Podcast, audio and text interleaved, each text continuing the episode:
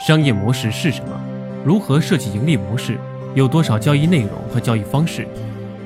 二十五位新商业企业家，EMBA 教授，实战派专家，亲口讲述构建商业模式，为您分享新商业时代的创新方法论。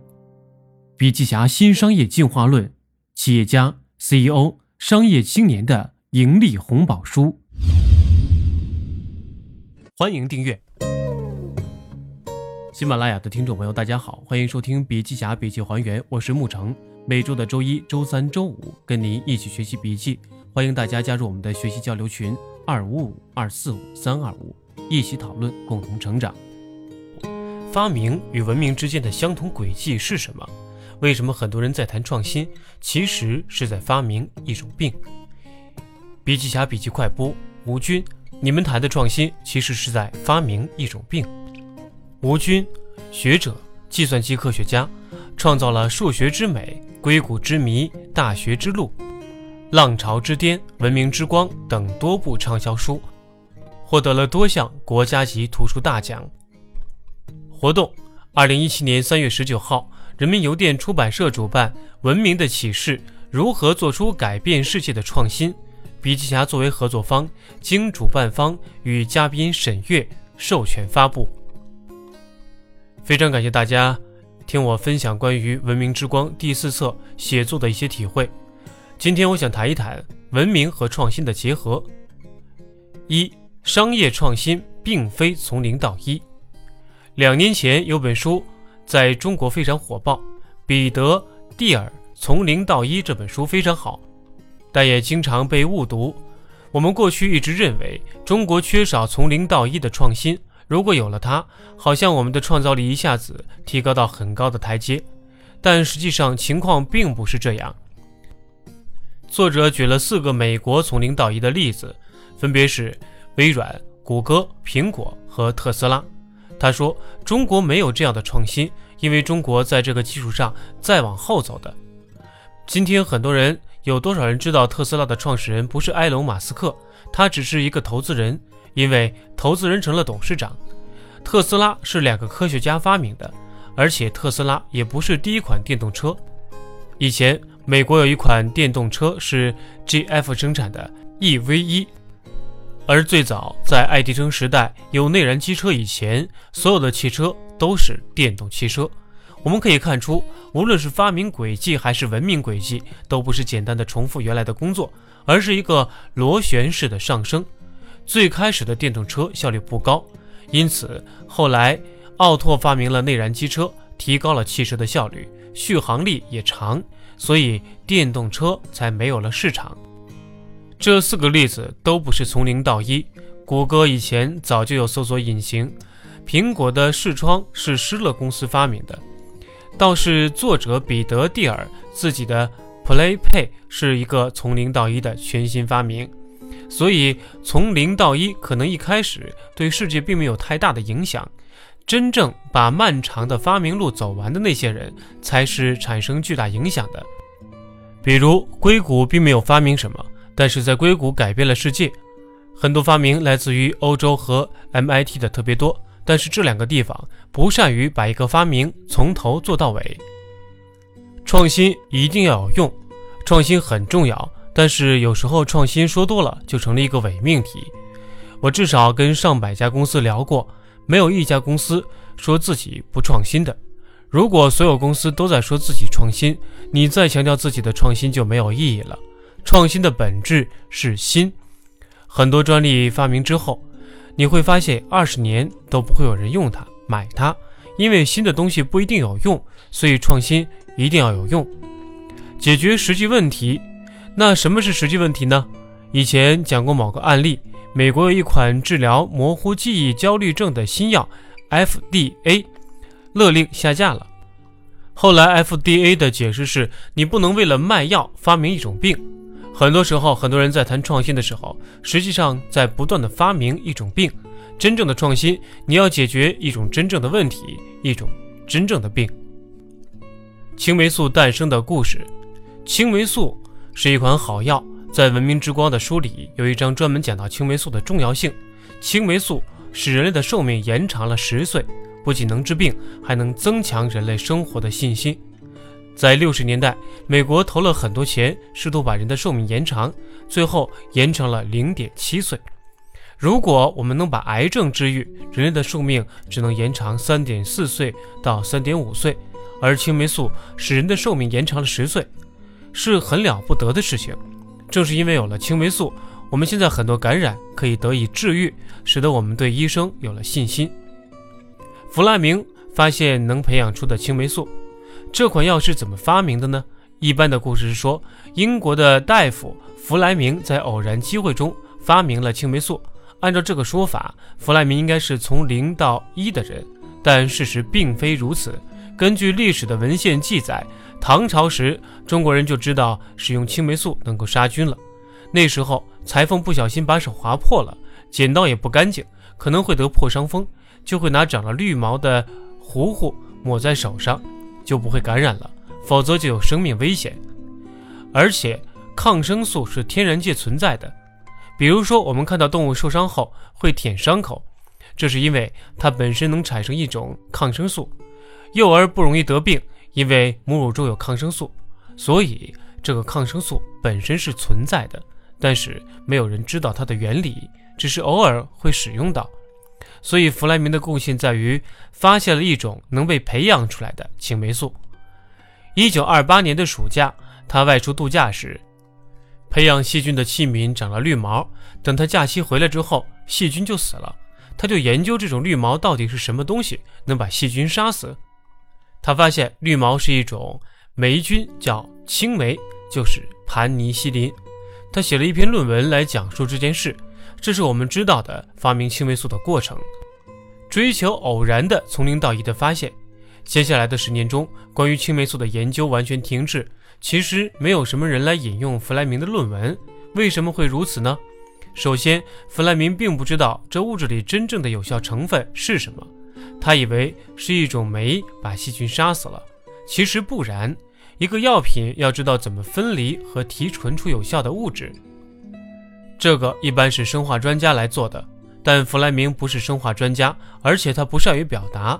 如果他是一个非常善于表达、非常有组织能力的人，就可以叫别人来做这件事，然后把这件事情做好。但是很遗憾，他不是这样的一个人。所以你能看到，组织能力是一种非常重要的事情。第二，早期的青霉素有个先天不足，浓度非常低，一升培养液里只有两个单位。今天一针青霉素是六十万单位，这么低的浓度，药效时灵时不灵，这也是大家不太相信它的原因。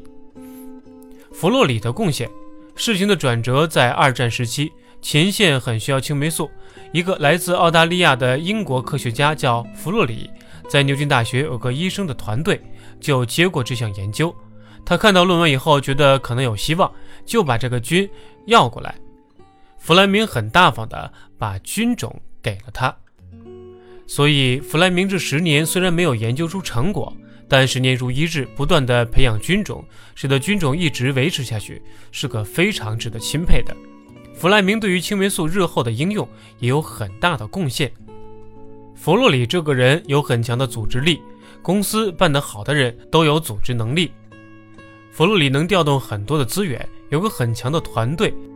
他手底下有几个非常厉害的科学家，如德意的犹太人钱恩、哈特利和亚伯拉罕。后来他们都是世界上非常有名的科学家。钱恩分离出了青霉素，知道不是绿毛管用，而是里面一种物质管用，能够有药性。后来哈特利把这个做成了一种水溶液，就可以给人注射。当时他们做了老鼠实验，五十只老鼠都感染了细菌。二十五只用了青霉素全活了，二十五只没有用全死了，就证明疗效。这就是我们今天实验的一种新药要做的双盲实验。但是这个剂量很小，不够人用，因为一升溶液只有两个单位。即使做老鼠实验，每个星期要用掉五百升的培养液，他就雇佣了很多小女孩在牛津大学养绿毛。青霉素有个特点，不能长到水很深的地方，所以要一层层的。非常费容器，所以整个牛津大学到处都是绿毛，供钱恩做实验。弗洛里就发现，如果在实验里这么做的话，不能解决战场上那么多伤员的问题，一定要找工业界来帮忙。于是他找到了葛罗素，但是整个英国已经进入战争状态，根本没有钱和精力支持他。弗洛里又到了美国，当时美国还没有卷入战争，但是千钧一发，跟日本的关系非常紧张。美国当时几个药厂也看到青霉素的潜力，想做这个研究。于是，弗洛里和哈特利两个人到了美国，跟美国科学家在美国中部的一个北方研究所研究怎么提高青霉素的产量。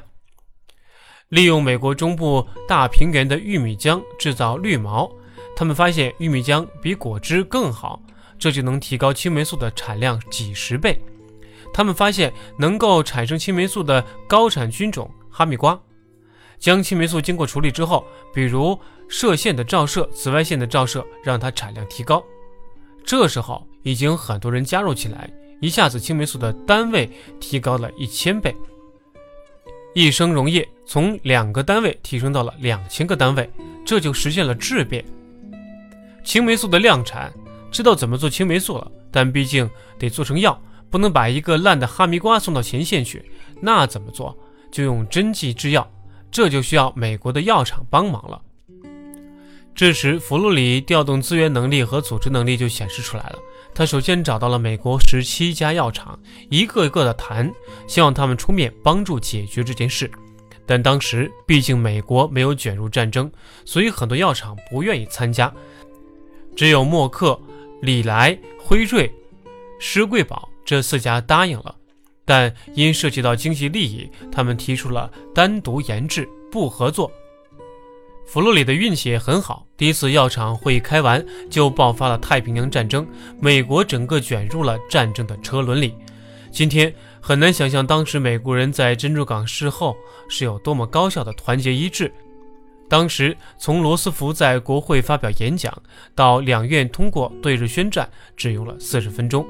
今天你看到美国通过一个法案可能要几个月，当时只要四十分钟。参议院九十六比零通过，众议院五百三十比一通过。很多人说要上前线，这种情况下什么都不用谈，大家联合起来做青霉素。如果没有这样的机遇，青霉素的发明要滞后很多。整个美国二战期间，青霉素是第二大工程，第一大是曼哈顿计划。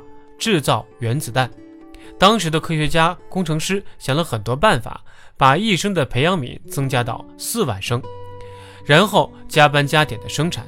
当时他们在工厂的墙上刷标语：“加班加点生产是爱国行为，挽救前线人的生命。”到了一九四三年，美国生产出的二十一万支青霉素针剂，但对前线来说还是杯水车薪，因为伤员特别多。最早的实验场就是太平洋战争给美军使用的，后来扩大到英美联军，到一九四四年增加了八十倍。到诺曼底登陆时，能保证美英联军的伤员得到救治。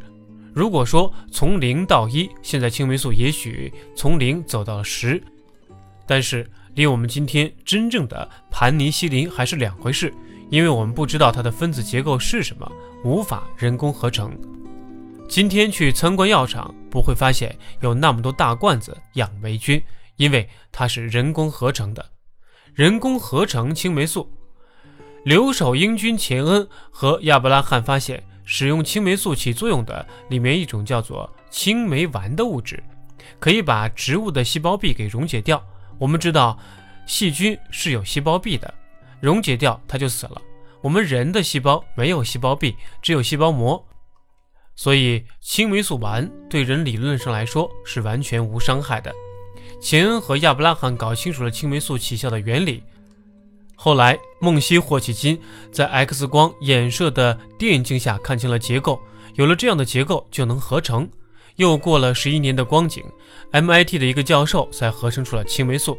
所以，今天青霉素都是合成的，而且价格更便宜。在整个发明的过程当中，谁的贡献最大？一般人来说是弗莱明的贡献大，但是那只是万里长征的第一步，后面人做了很多工作。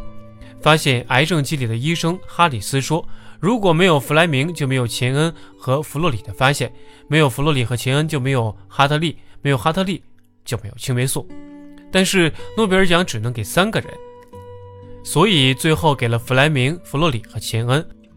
我个人觉得这里弗洛里的贡献最大，因为他的组织能力、管理能力和调动资源的能力，使得这样一件事情从一些绿毛真正变成了药。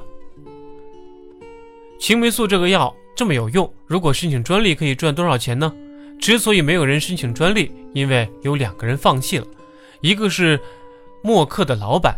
今天默克是一个完全上市的公司，一个由专业的经理人架构的管理的企业，当时是一个家族企业。这位默克是第二代传人，他在二战时担任美国药品委员会的主席，负责统筹给前线发放的药品。他觉得自己担任了政府职位以后。他再为自己的公司谋利益是一件不合适的事儿，所以他让默克公司放弃了这个专利。现在看，特朗普找一些商人来当政府官员是很聪明的做法，那些商人就不好再拿钱了。另外一位就是弗洛里，他自己是个医生，研制药是为了病人，为了自己赚钱是不合适的一件事儿。这两个人非常值得大家钦佩。头孢的发明。发明青霉素的机理后，就可以人工合成，而且如果知道它的分子结构，即使产生了抗药性，对它稍微改变一点，这个新药就管用了。基于这个原理，亚伯拉罕和哈特利发明了一种新的抗生素，就是头孢。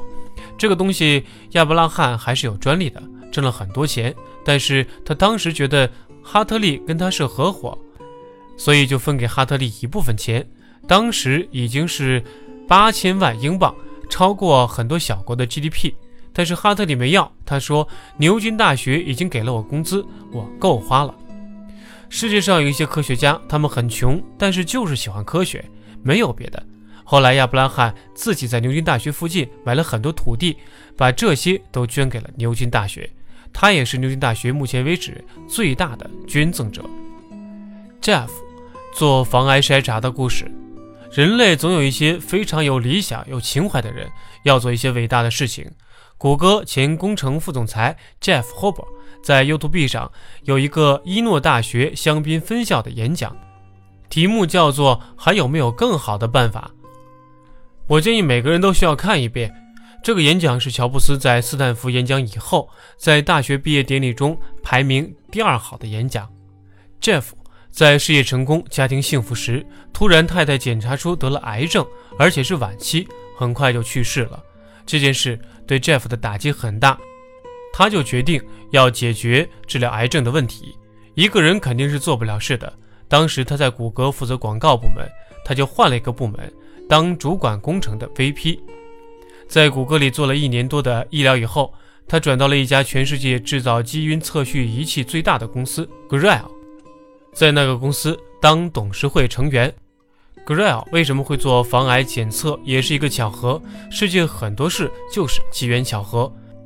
当时做基因测序机器给怀孕的妇女做测试基因，很多年下来积攒了十二点五万怀孕妇女的基因。后来来了一个首席医疗官，无意中看到了其中二十个人的基因的结果，他马上说这二十个人得了癌症。有人问为什么会这样？他们年纪轻轻的，身体都很好，怎么会得癌症？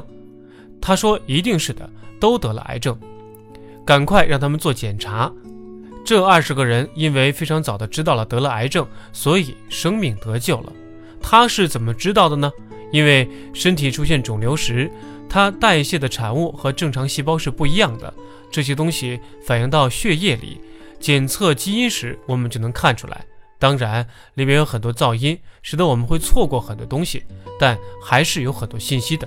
如果我们能够用大量的数据去除噪音，得到这些信息的话，我们就能得到这一点。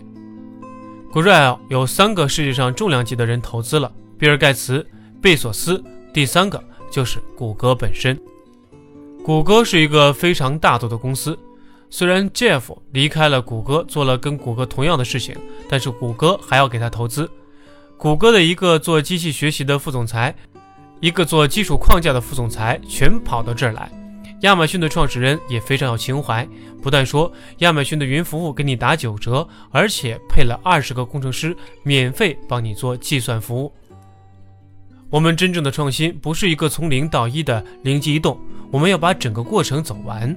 我们要不断的问自己有没有更好的办法。很多时候我们解决不了问题，我们遇到的悲剧是因为我们没有更好的办法来解决问题。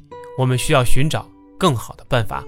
这就是我今天的演讲，谢谢大家。